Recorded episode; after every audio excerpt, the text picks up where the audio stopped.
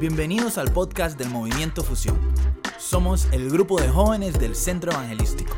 Acá podrás encontrar mensajes que te ayudarán a vivir a Jesús de una manera más profunda, apasionada y sin religiosidad. Estabas en el Edén, el jardín de Dios. Tenía la ropa adornada con toda clase de piedras preciosas, incrustadas en el oro más puro. Te las dieron el día que fuiste creado. Yo te ordené y te ungí. Te puse como poderoso ángel guardián. Tenías acceso al monte santo de Dios y caminabas entre las piedras de fuego. Eras intachable en todo lo que hacías. Desde el día que fuiste creado hasta el día que se encontró maldad en ti. Luego dice Apocalipsis 12, 7. Después hubo una gran batalla en el cielo. Miguel y sus ángeles luchaban contra el dragón. Y luchaban el dragón y sus ángeles, pero no prevalecieron. Ni se halló ya lugar para ellos en el cielo. Y fue lanzado fuera el gran dragón, la serpiente antigua, que se llamaba Diablo y Satanás, el cual engaña al mundo entero. Fue arrojado a la tierra y sus ángeles fueron arrojados con él.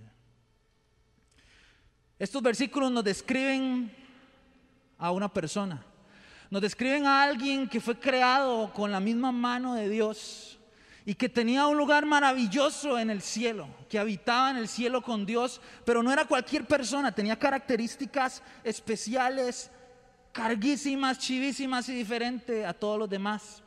Pero cuenta la palabra que fue hallada maldad en él. Y, este versículo en Apocalipsis dice que este ser, que esta persona engaña al mundo entero. Su forma de trabajar es el engaño. Su forma de trabajar es el temor. Su forma de trabajar es la mentira. Su forma de trabajar es el orgullo. Esa es la manera en cómo trabaja ese ser. Él no tiene poder porque dice la palabra que ya fue destruido. Que hubo uno que subió a la cruz y lo destruyó de una vez y para siempre. Él no tiene poder, pero tiene herramientas. Él tiene herramientas con las cuales trabaja que tampoco tienen poder, pero que vos y yo les damos poder a esas herramientas.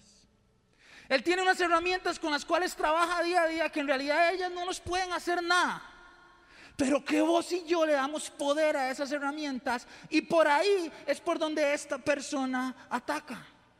Esta persona trabaja en oscuridad, en tinieblas, en mentiras, en engaños, en deshonestidad, en secreto, en falta de integridad.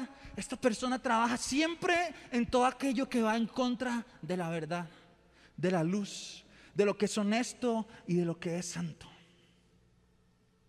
Pero ¿quién es esta persona? La palabra habla de él y, le da, como vimos ahorita en este versículo, el nombre, varios nombres. Dice que es, algunas partes dice que es un dragón, una serpiente antigua, el diablo, Satanás. Y su nombre es ese, Satanás. Pero en realidad hay algo increíble porque esta persona, esta palabra Satanás en realidad viene del original Satán que la traducción verdadera es en inglés the Satan, porque significa el enemigo. El significado real de the Satan, de eh, Satanás, es el enemigo. Punto. Eso es todo, no tiene nombre. Una vez que fue expulsado del cielo, no fue digno ni tan siquiera de ser encontrado una persona que pudiera tener un nombre. Es simplemente el enemigo, el que va contrario a vos y el que va contrario a mí en todo. El enemigo, el adversario, ese es su nombre. No es nadie, no tiene identidad. Una vez que fue expulsado del cielo, no fue digno ni tan siquiera de darle identidad. No es nadie no tiene poder sobre nosotros, ya fue destruido.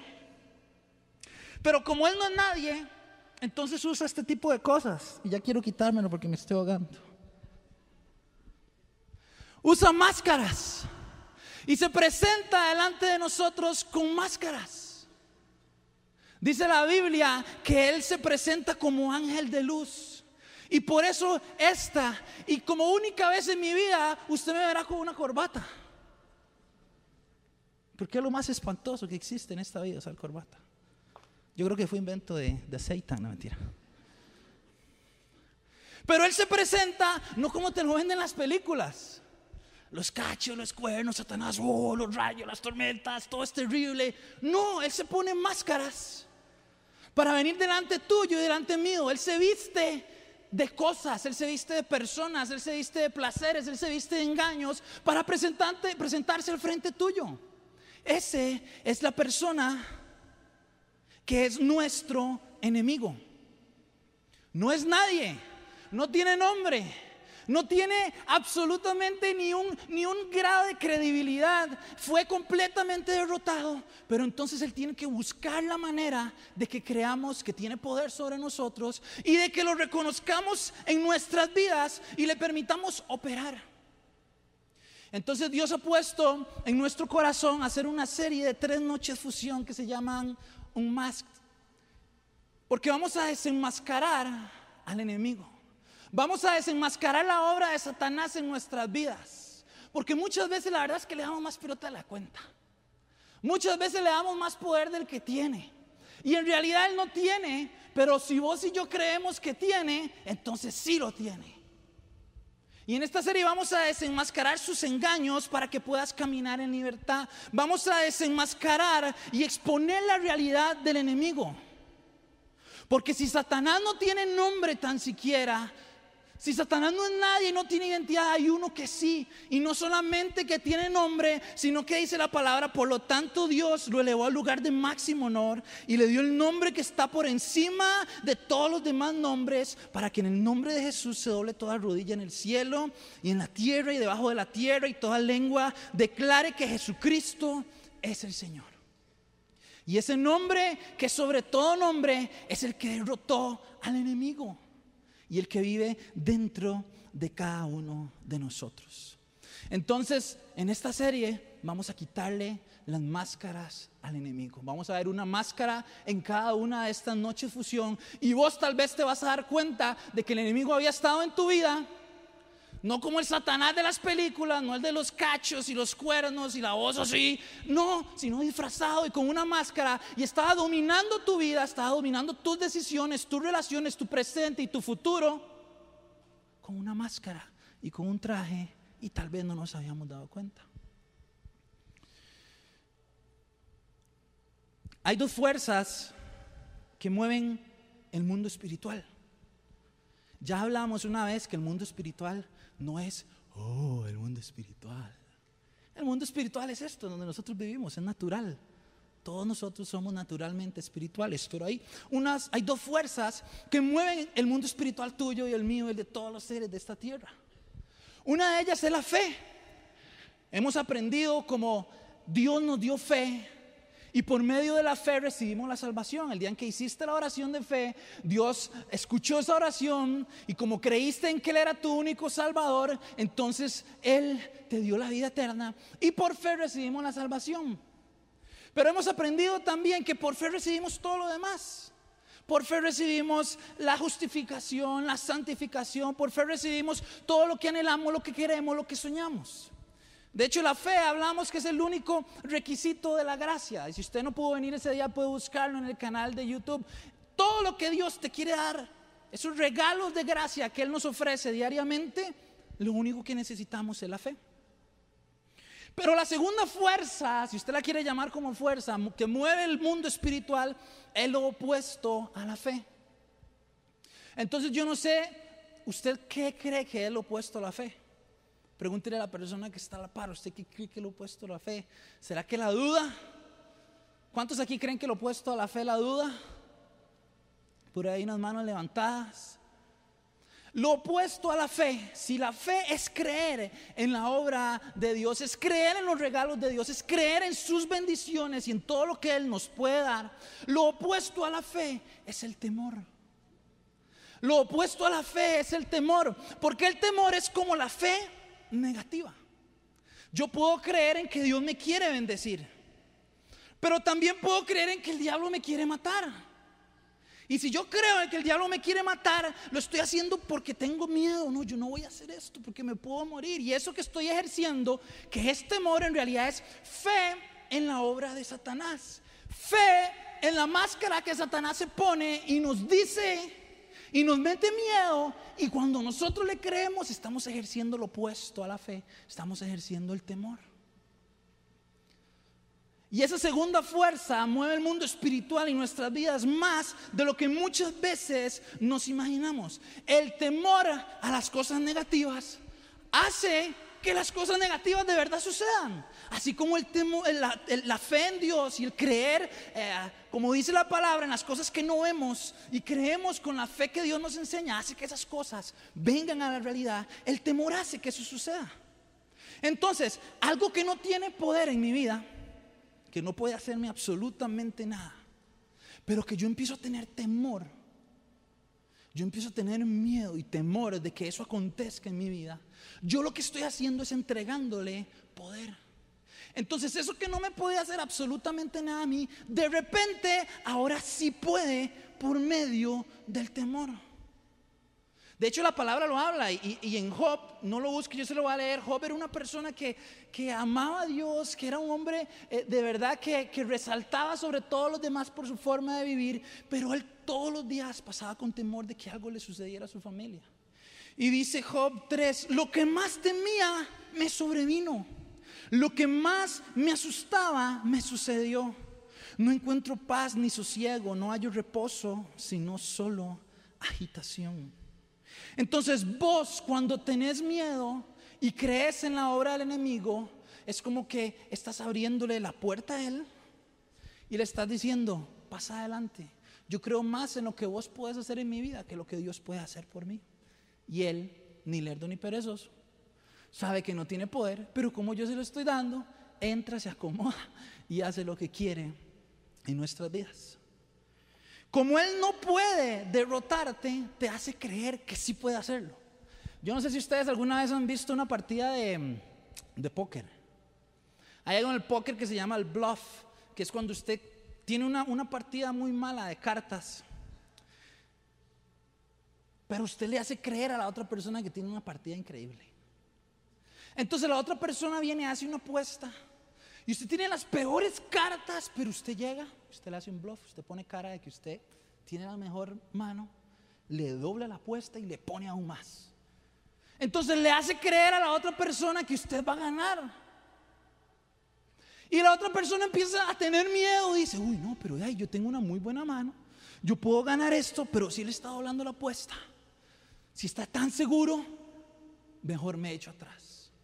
Y cientos y cientos de manos, y me encanta a veces sentarme a verlo ahí en los canales deportivos, pierden porque le hicieron un bluff, le hicieron un engaño, le hizo creer que había algo en contra, pero no lo había. Y eso es lo que hace el enemigo, te hace creer que te puede ganar, te hace creer que te puede derrotar, te hace creer que no vas a salir victorioso, que no puedes alcanzar eso, que no puedes estar con esa persona, te hace creer tantas cosas y te mete temor. Y cuando vos crees, él dice, aquí lo tengo. Se la apliqué, como decimos en Costa Rica.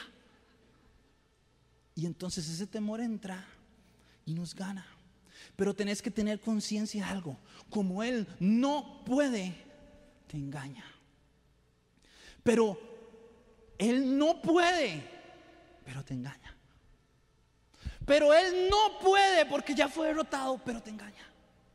Y lamentablemente, muchas veces esos engaños y ese temor que nos mete en la vida surge efecto. Pero de vez yo me pregunto entonces,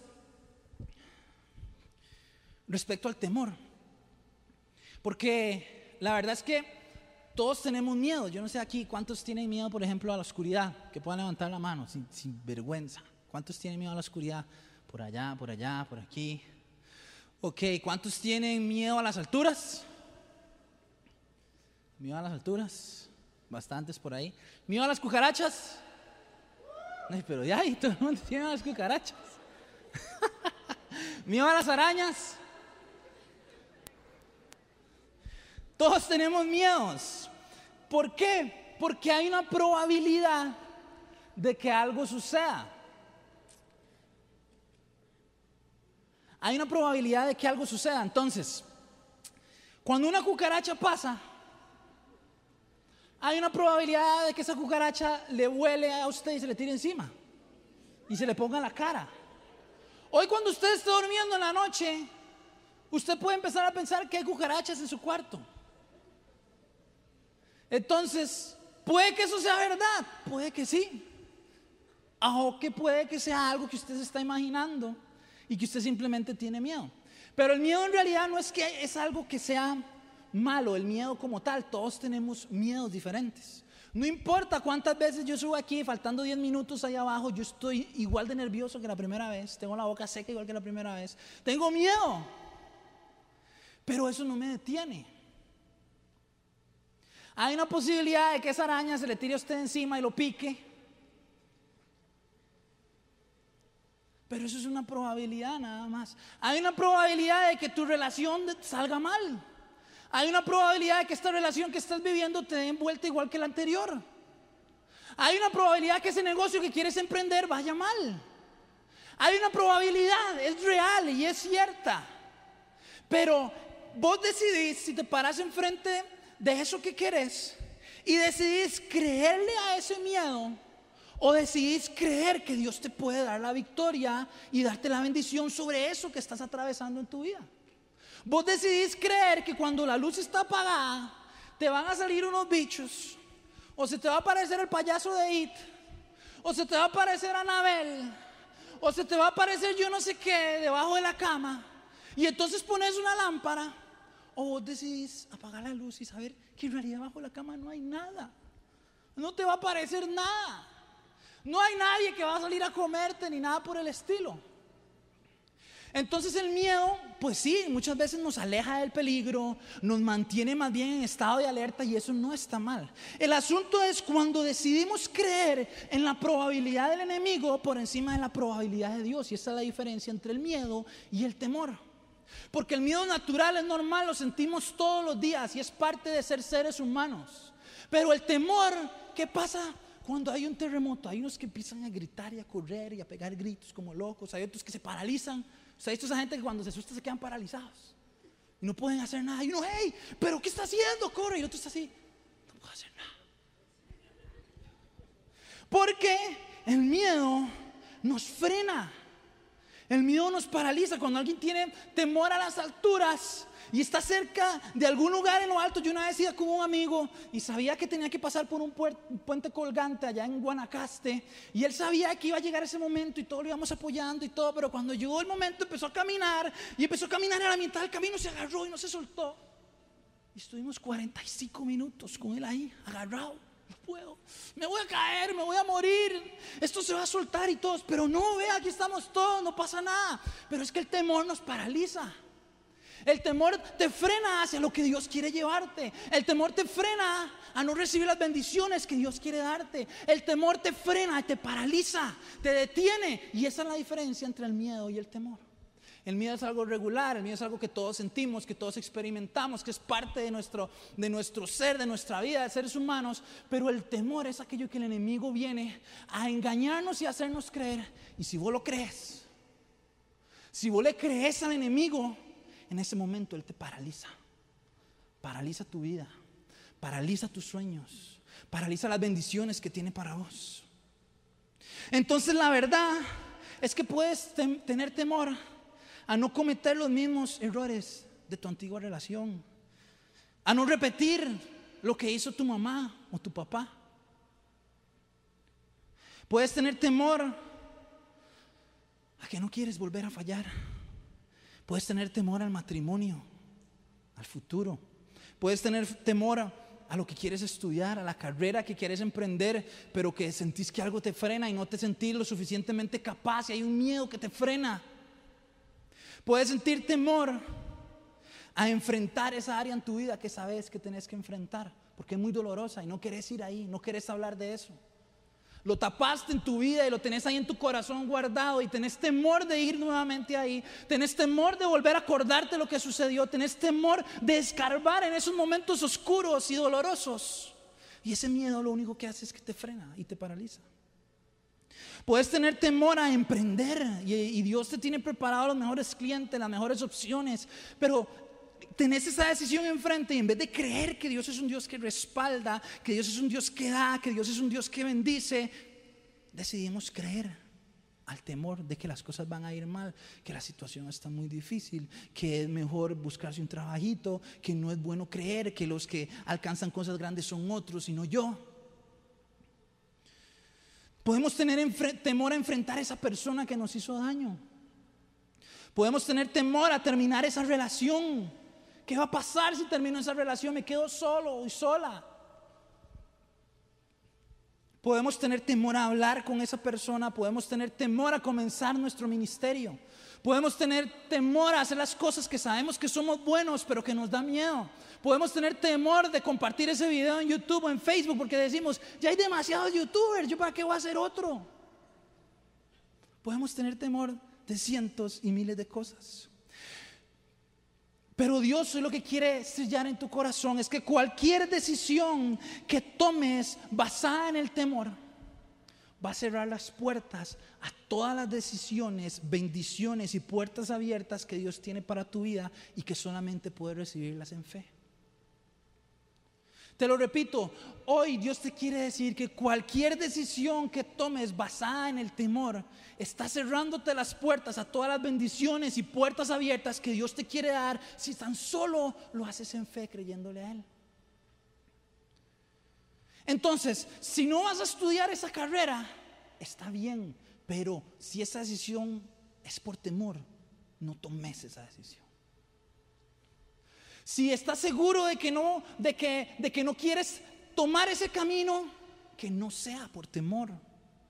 Porque cuando le abrimos la puerta al enemigo y nuestras decisiones están basadas en el temor, Él se mete.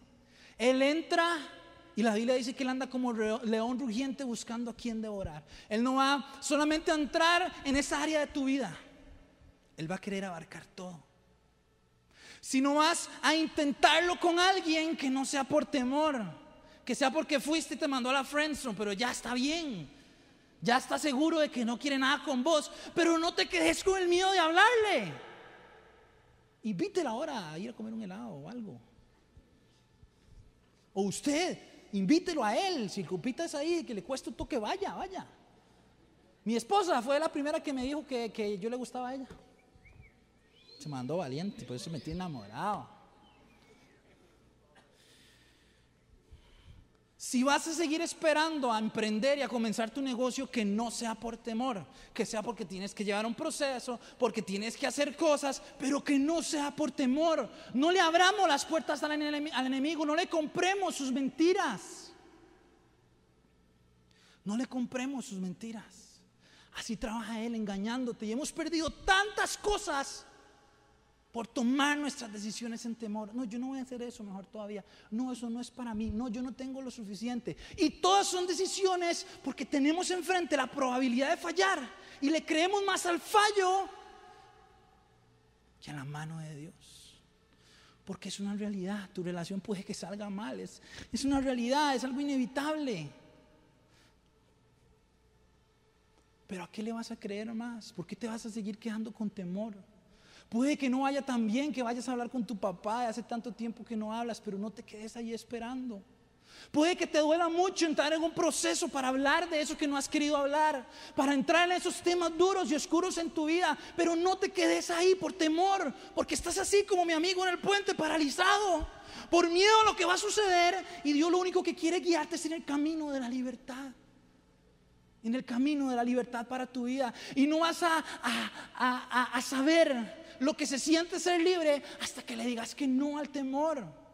Hasta que te atrevas a dejar de poner tu mirada en la opción que el enemigo te da y cuando y como él se viste y como él te engaña y volvás a ver y digas, no, pero yo puedo creer en Dios. Es muy duro, es muy difícil, tal vez no me tenga el mejor panorama, pero voy a decidir creerle a Dios. Hace un par de, de semanas o tres semanas tal vez fui a ver una película. Y esta película ustedes no tienen idea de cuánto me enseñó a mí del temor. Dios me habló un montón en esta película, ya no aguanto esta corbata. Esta película me enseñó rajado del temor. No se me quita este botón. Bueno, dejémoslo ahí. ¿Cuántos han visto a Anabel? Yo hace, vi esa película y yo dije, voy a llamar a mi amiga Anabel. Y la llamé, Anita, ¿cómo vas? De aquí, poseyendo unos cuantos cuerpillos ahí. ¿No tenés un toque para ni de fusión? ¿Cuándo? Le digo la fecha, sí, claro. Y entonces de ahí. De Anita se vino hoy. No, pero ustedes no crean, Anita es pura vida. O sea, ya, ya, ya la, la ya la ministramos. Ayer tuve una consejería con ella muy fuerte, ¿verdad?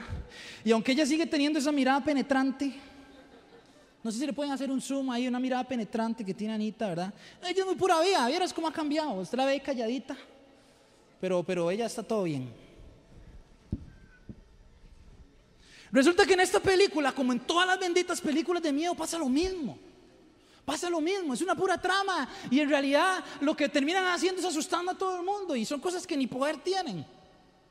Pero en esta película resulta que mi amiga Anabel está encerrada en una caja, ¿verdad? Y todo el mundo tiene miedo de lo que Anabel puede hacer porque ha hecho desastres en, en las películas anteriores y demás. Pero entonces, finalmente abren la caja donde ella está, por error. Porque en las películas de miedo siempre se sabe que no hay que ir abajo y todo el mundo va abajo. Siempre se sabe que cuando usted escucha un ruido, escóndase, pero la, persona en la película dice, voy a ver qué es. Por eso es que son tan malas las películas de miedo, yo no entiendo. Y entonces ahí va la, babosa esa y abre la vara y deja salir a Anabel. Entonces Anabel hace que se activen todos los otros bichos que están en la habitación de los Warren, que eran los que hacían las cosas de sacar los chamucos y demás, según la película. Y se activa el mono ahí que está enchamucado y se activa el piano, empieza a sonar solo, y, ¿verdad? Y todo se activa. Luego de eso se apagan las luces. Porque toda película de miedo se apaga las luces, yo no sé por qué. En todas las películas de miedo se va la luz, empieza a llover, hay truenos, es lo mismo. Y al final la película enseña que a través del temor y del miedo ellos empiezan a aparecer bichos y, están en la oscuridad y los persiguen y de repente encienden la luz y ya no hay nadie, pero de repente sí, al final Anabel lo que quiere es tomar almas, poseer cuerpos y tomar almas para, para, para el enemigo, yo no sé ni para quién. Y cuando yo salí de esa película, ya finalmente veo que la agarran y la vuelven a meter y la vuelven a encerrar y ya todo es felicidad. Yo digo, qué rajado, ¿cómo? ¿Cómo Anita me habló de esto? Porque la realidad es que nos pasa exactamente lo mismo con el temor. Cuando dejamos entrar el temor en nuestras vidas, Él empieza a activar muchas otras cosas en nuestras vidas. Así como Anabel empezó a activar a todos los chamucos y todo lo que había ahí en la película, cuando el temor entra en nuestra vida y los dejamos tomar decisiones, él entra por una puerta, pero luego va a ir a otra. Y va a querer activar en tu vida y va a querer frenar en tu vida todo lo que Dios tiene para vos. Entonces, no se va a detener con arruinar tu relación, va a querer arruinar tu trabajo. No se va a detener con arruinar tu trabajo, va a querer arruinar tu familia. No se va a detener con arruinar tu familia, va a querer arruinar tus amistades, tus relaciones, tu futuro. Porque el temor una vez que entra empieza a dañar cada área de nuestras vidas. Porque así como la fe nos abre puertas para todas las áreas, el temor nos cierra puertas para todas las áreas. Una vida fundamentada en fe está destinada al avance, al éxito, a la plenitud, a las bendiciones, pero una vida fundamentada en el temor está destinada al fracaso, al odio, al estancamiento, a no alcanzar nada, porque poco a poco te quedaste frenado en tu relación, en cosas que pasaste. Y de repente el temor entra en otra cosa y te quedaste frenado en otra área y en otra área, y en otra área, y de repente el temor domina tu vida completa y tus decisiones y estás encadenado por un bluff, por una mentira, por un engaño. Así como en la película que se apagan las luces, siempre, así también el enemigo trabaja en oscuridad. Él siempre te quiere hacer creer los peores escenarios. Estás pasando por algo en tu vida y Él siempre te, te apaga las luces como en la película. Te quiere hacer creer que estás en el peor momento, que es la peor situación, que todo va a estar terrible, que todo va a estar mal, que no vas a avanzar. Te mete temor y miedo hasta que te paralizas. Porque Él trabaja en la oscuridad. Él trabaja en las tinieblas. Él trabaja en los sentimientos de derrota, en los sentimientos de que todo va a ir mal. Con el temor, Él te hace ver el peor panorama cuando tal vez no es así. En esta película hay una parte donde van por un túnel y aparece Anabel, ¿verdad? Con la cara así, va persiguiendo a la gente de repente. Y cuando está a punto de atacarlo, encuentran una luz y la encienden. Y no había nada. No había nada. Era todo producto del temor. Y eso es lo que hace el enemigo. Cuando alumbras tu situación con la luz de Dios, te das cuenta que no era para tanto. Te das cuenta que no era tan terrible como se pintaba, que si era duro, que si era difícil, pero que en realidad la oscuridad del temor te hacía ver la circunstancia más grande, más gigante, más dura, más difícil, más insuperable. Porque eso es lo que hace el temor. Cuando la luz alumbra, te das cuenta de que no era el caos tan gigante. Pero vos decidís si vas a seguir creyendo en, temores, si vas a seguir dejando que te dominen, si vas a seguir abriéndole las puertas. Porque en realidad, al final de cuentas, se encierran a la bendita muñeca ahí y ya no hace nada y no tiene poder. Y eso significa que el miedo, no importa cuántas veces venga, siempre va a venir. Lo que hay que hacer es tenerlo en el lugar correcto. No dejar que nos domine, no dejar que nos controle. A veces más bien es bueno tener temor, porque si yo me levanto y vengo a predicar aquí creyéndome súper toda, hay algo mal en mí, tengo que tener temor y eso se llama temor de Dios. Pero es el tipo de temor que es correcto y que no me puede controlar. Así como Anita no podía controlar la vida de nadie mientras estuviera. Tan poderosa es la bendita muñeca y una, una cajita de, de un milímetro de vidrio hacía que ella no pudiera hacer nada. Por temor era. Voy a guardar a Anita porque, porque ya vi que todo el mundo se distrae. Tomándole fotos, y nos hizo famosa.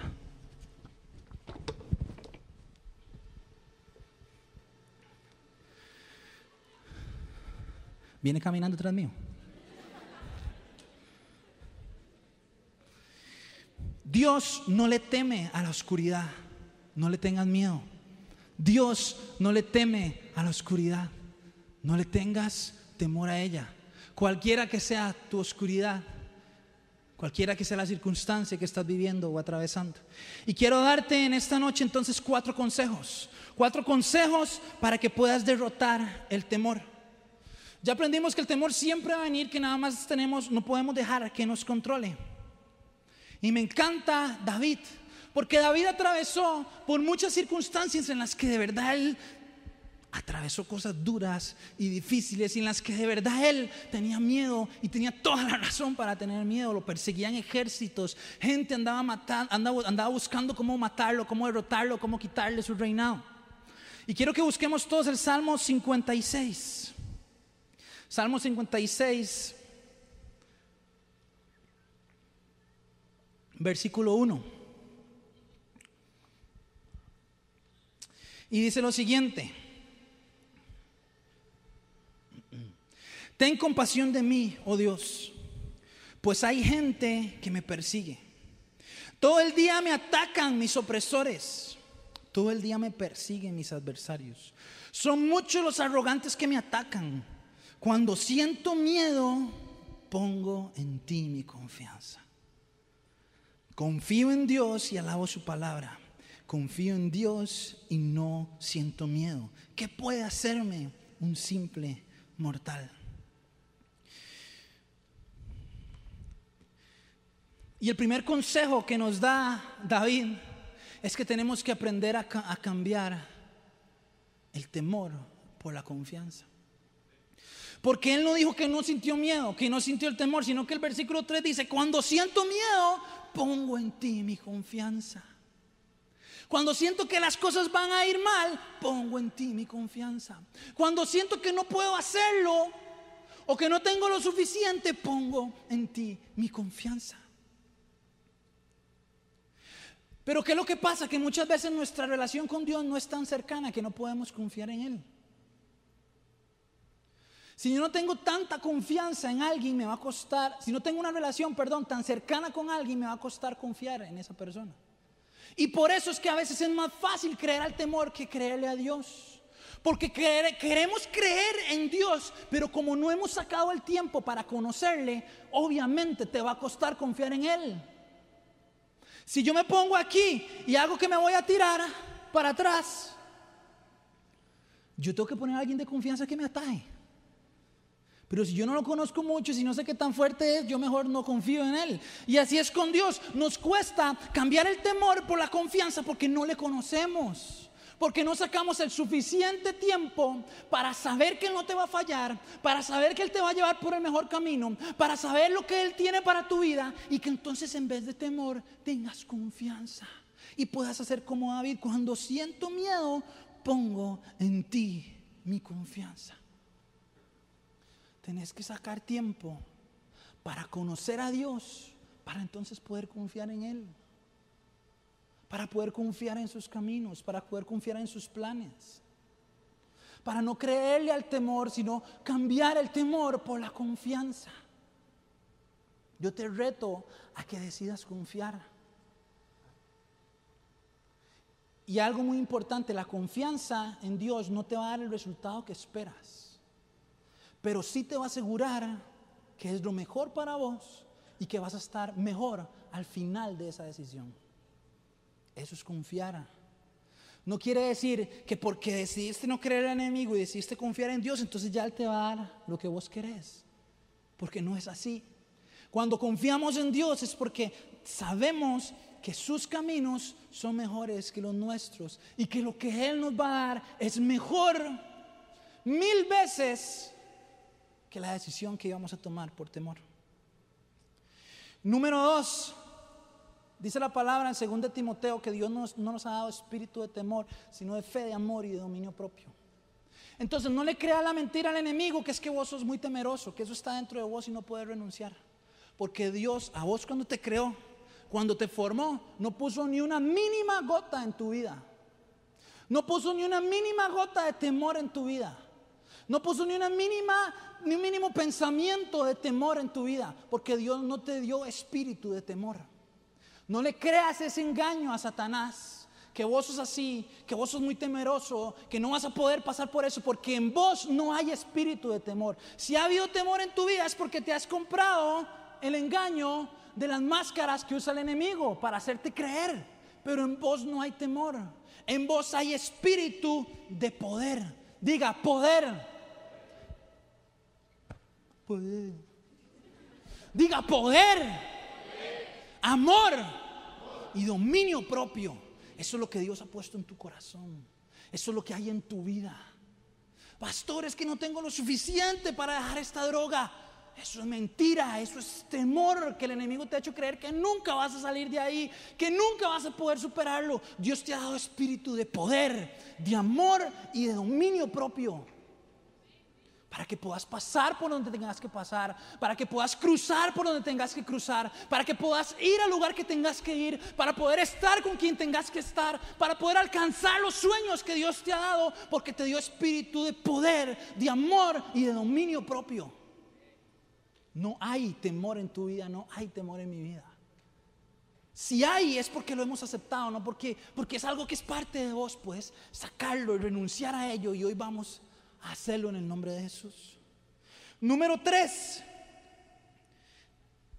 hay algo súper importante. La palabra dice que la fe viene por el oír, el oír de la palabra de Dios. El temor, como es lo contrario, ¿por qué viene? Por el oír también, pero por el oír las mentiras del enemigo. La próxima noche fusión vamos a hablar de la mentira, porque el temor va eh, ligado directamente con la mentira.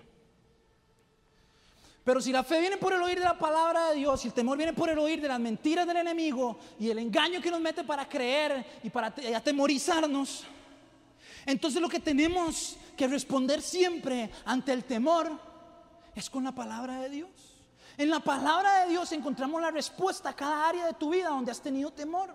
En la palabra de Dios encontramos a Dios una y otra vez diciéndole a los hombres de Dios más valientes, a los que decidieron hacer las cosas para Él, en algún momento tuvieron un momento de temor y Dios vino y les decía una y otra vez, no tengas temor.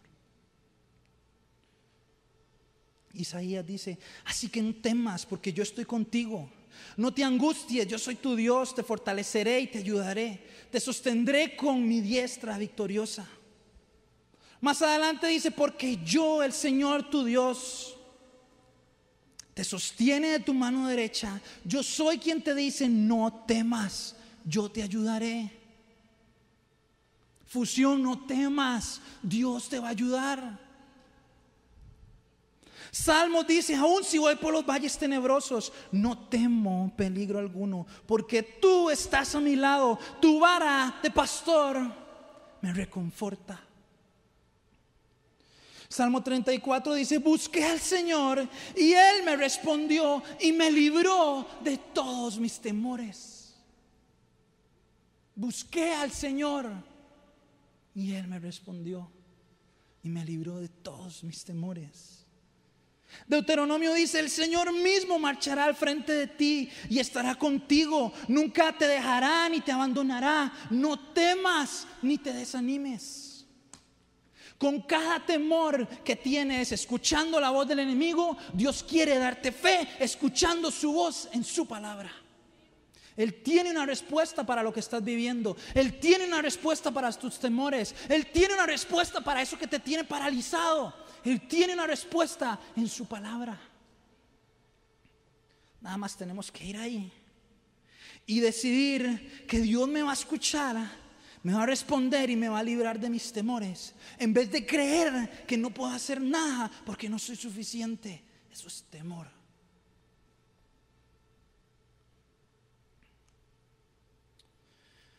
Para terminar, no pedir a la banda si me puede acompañar, por favor.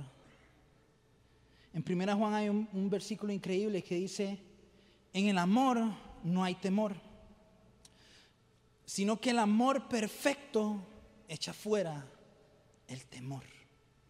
El que teme espera el castigo, así que no ha sido perfeccionado en el amor. El amor de Dios es suficiente para echar fuera todos tus temores. ¿Sabes por qué? Porque podemos confiar en que Dios nos ama tanto podemos confiar en que Dios nos ama tanto como sus hijos, que Él no va a permitir que sucedan esas cosas que vos has estado creyendo. El perfecto amor de Dios, si creemos en que Él nos ama de verdad, estaríamos más seguros en nuestras decisiones. Creeríamos más a Dios que al temor. Si entendiéramos más profundamente el amor de Dios para nuestras vidas, el amor que lo dio todo, el amor que entregó a su propio hijo, el amor que hace lo que sea para llegar a nosotros, sería más sencillo rechazar el temor y aceptar en fe y confiar en Dios. Porque el perfecto amor de Dios echa fuera todo el temor. No importa cuánto tiempo tengas de venir aquí, si son nuevos, una semana, dos semanas, un mes, un año, veinte años de ser cristiano, todos enfrentamos temores todos los días, porque el enemigo no se cansa y siempre hace lo mismo. Dice la palabra que vino Adán y Eva y, pecaron y entonces se cubrieron y, y, cuando Dios los buscaba ellos estaban escondidos y sale Adán y le dice, Señor, estábamos escondidos porque tuvimos miedo. El primer sentimiento, la primera emoción, lo primero que experimentó Adán y Eva después del pecado fue miedo está quemado ya lo que el diablo hace. Siempre es lo mismo. Va a venir una y otra vez a meterte miedo, a meterte temor. Pero el perfecto amor de Dios puede echar de tu vida y fuera todos los temores. Todos los temores que estés enfrentando. Temor a la muerte, temor a la soledad, temor a, no alcanzar tus sueños, temor a no ser quien quieres ser temor a que te dejen, temor a que con tu familia las cosas no vayan bien, temor a tu futuro, temor a tu presente, temor a tu pasado, a lo que tu pasado pueda hacer en tu vida. El perfecto amor de Dios, con solo que lo recibas y lo abraces, Él puede echar fuera todo temor. Y quiero que leamos todos juntos y que vayamos al Salmo 27, pero que nos pongamos todos de pie. Pongámonos todos de pie. Quiero que leamos en el Salmo 27. Yo lo voy a leer en la nueva traducción viviente. Dice lo siguiente, el Señor es mi luz y mi salvación. Entonces, ¿por qué habría de temer? El Señor mi fortaleza y me protege del peligro. Entonces, ¿por qué habría de temblar? Cuando los malvados vengan a devorarme, cuando mis enemigos y adversarios me ataquen, tropezarán y caerán. Aunque un ejército poderoso me rodee, mi corazón no temerá. Aunque me ataquen, permaneceré confiado